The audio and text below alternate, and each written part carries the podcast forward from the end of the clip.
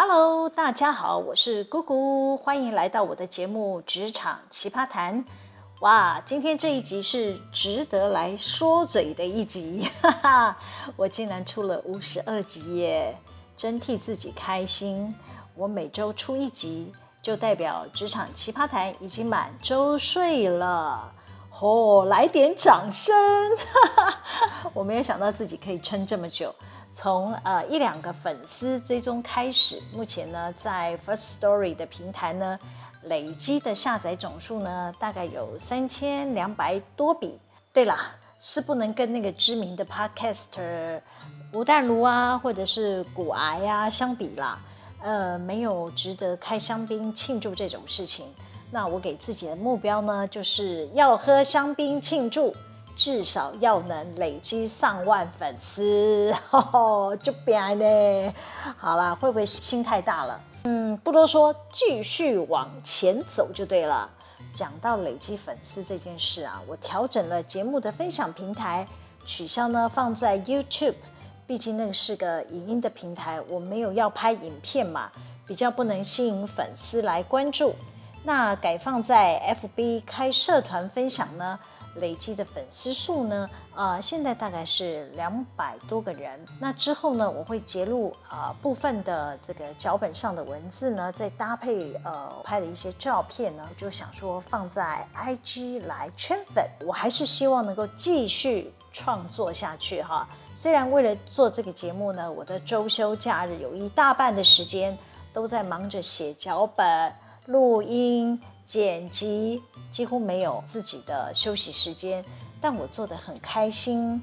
尤其呢，假日还有活动，我跟家人朋友出去旅行或吃饭，一回到家呢，我不是急着呃收拾啊、洗衣服、打扫啊这些，而是呢啊、赶紧准备节目哈，上传优先。有时候啊、我还会拖到星期天的深夜才完成哈。差一点点就延误了自己每周日呢要更新的承诺，好嘞，嘎仔了哈。有一次哦，就记得这么一次，我有赶在周日的深夜十点上传，有遵守自己定下的规矩，因为是做自己喜欢的事，就会乐此不疲咯。好，即使忙了一整年，绞尽了脑汁，又伤了眼睛，没有带来任何的收益也没有关系。就是想做自己喜欢的事，如果呢，这个喜欢的事能变成 cash flow，哈哈哈，有收入进来，就能支持自己的生活，那就会辞掉现在的工作，专心做我喜欢的事。我知道我还需要努力。好，我之前呢也常常跟求职的朋友分享类似的概念哈，我跟他们说，你一定要找到自己喜欢做的事，你才会投入热情。每天精神奕奕的来上班，工作就是生活的一部分，不会有 Blue Monday，也很少请假。倘若呢，你只是考虑要赚钱生活，而不是挑自己喜欢的工作，那么这份工作可能就不能支持你走到最后。没多久，你就会感到厌烦、厌倦了，很想离开。很多人呢，当场听我说呢，点头如捣蒜。后来呢，我再问他要不要过来报到呢？他们就说，嗯，要回去再想想。之后就没下文了。难道是受我感召，都去找自己喜欢做的事了吗？所以啊，我今天要分享的奇葩呢，就是我自己啦。我应该称自己为职场怪咖啦，尽找麻烦困难的任务给自己，考验我的能力。考验我的耐心，还要考验我的 EQ。先说考验能力这件事，有好多朋友就问我啊，为什么坚持要做 Podcast？我都告诉他们，哇，我只是想将自己呢这几年的工作经验，还有一些啊、想法呢，透过这个平台来分享，也是整理一下自己的工作心得。日后呢，可能会将受欢迎的单元呢再修改一下脚本，就可以集结出书了。那个性比较直接的朋友呢，就带着一脸的疑惑问：“嗯，出书会有人要买吗？干嘛那么直接要说破啊？” 好啦，大部分人应该都是放在心里面啊。出书呢，只是为了我这个人啊，来到这个世界做一个纪念。没有人买没关系，我就自己买，我可以买来送人呐、啊，或者是捐赠呐、啊，哈，就说我是怪咖嘛，哈。另一方面呢，啊，纯粹呢是私心啦。我常想呢，万一哪一天呢，我来不及跟大家说再见的时候呢，我的朋友或是家人就可以靠着这个节目或者是这本书来思念我喽。没错，就是强迫我的家人朋友们。要看我的书，或者是听我说话，哈哈，这应该不算是情绪勒索吧？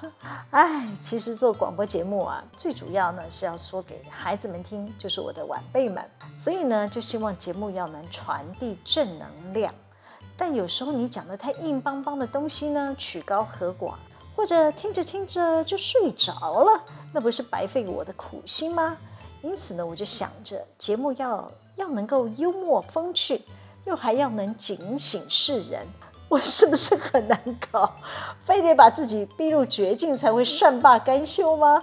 刚开始做节目的时候呢，我想做成双口相声的模式啊，就是台语说的“大嘴狗”，跟我搭档的朋友呢，只要配合脚本演出就行了。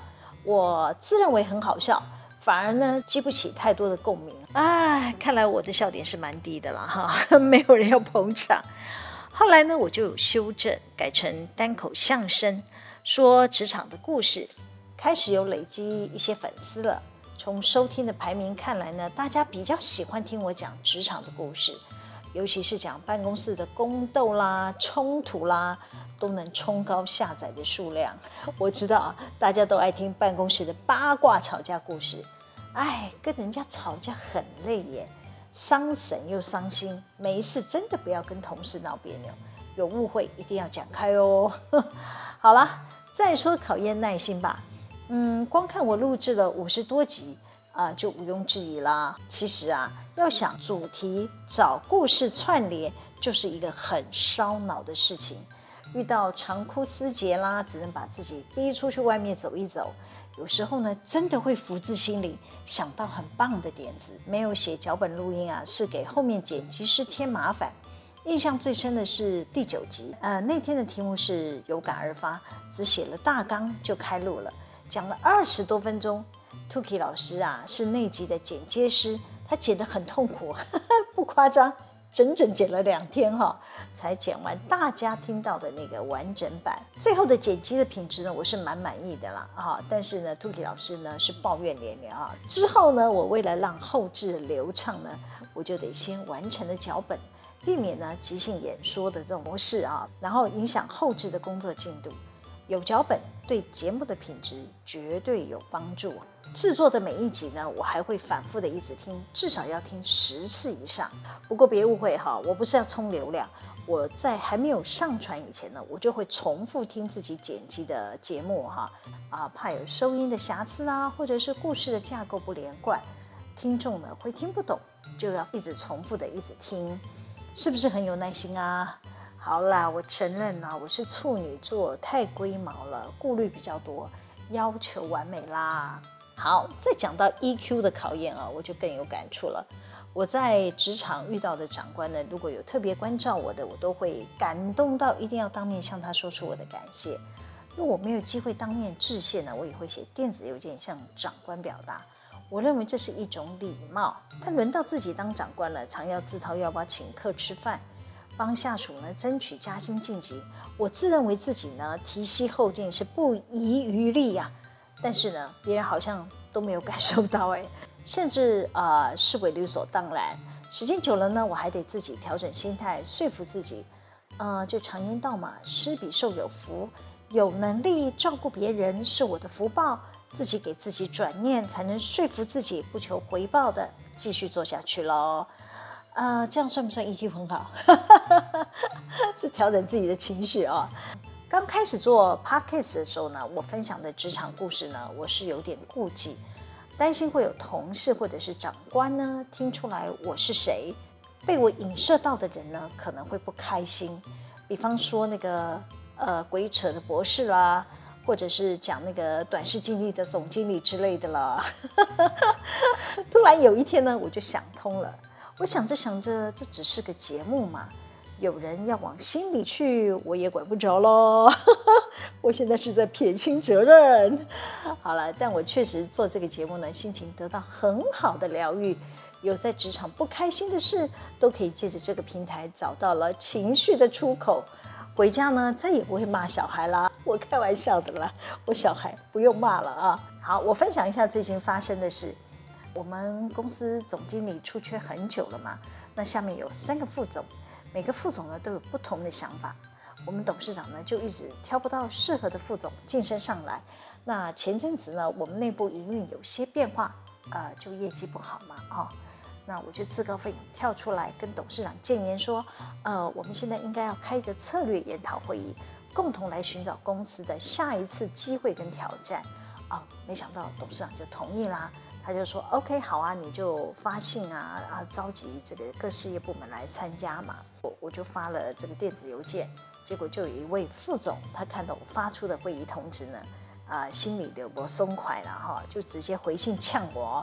他还同时副本哦，通知其他的与会主管哦。他就说了啊，他在这么短的时间呢，他没有办法想出什么宏观大计啊，他也没有办法在我的规划下啊提出什么营运方针啊。”哇，我看到真是吓死了！我只不过是帮董事长发了一封会议通知，需要把我当成假想敌来攻击吗？我心里虽然是圈圈叉叉啦，但也我也只能语气很平和的回信说：啊，某某副总，你误会了，我只是帮忙发一封会议通知，因为呢，你被董事长指定要来报告，如果你有困难，再请你向董事长说明哦。不能和缓对方的敌意啦，所以呢，高 EQ 是跟出来的啦，这就是职场，尤其是抢地盘、抢资源、抢位子的时候，这些人的嘴脸呢，真是令人摸下松快。他以为我想当总经理了啊，真的是想太多了。但是我还是忍不住要抱怨一下，喂，你是破苏呢？怎么心胸这么狭窄？都什么时候了？铁达尼都快沉船了。你还在乎你自己有没有穿礼服，要坐在哪个位置吗？身为事业部门的 leader，自己经营的这个部门也很多年了，自己现在营运没有办法拓展开来，业绩遇到了瓶颈，早就该被抓来掂一掂了，还有权利在那边抱怨啊，时间太短了，准备不及之类的推脱支持吗？好了，这些话只能放在这里说了，才不会得罪人哦。丢了，我去死辣了。所以这也是做 podcast 可以疗愈到我的地方哦。好，我计划要大力行销我的节目，希望能将节目做出口碑。大家如果喜欢我的节目，不要忘了帮我点赞、分享、订阅，这很重要，很重要，要讲三遍没有啦。好啦，当然也希望大家可以留言给我，分享你在职场遇到的问题。大家一起来切磋讨论，不要放在心里，会闷坏喽。喜欢我们今天的主题吗？可以帮我们留言、按赞、订阅、分享。每周日都会有更新的内容上传哦，要记得追踪我。谢谢大家的收听，我们下次见喽，拜拜。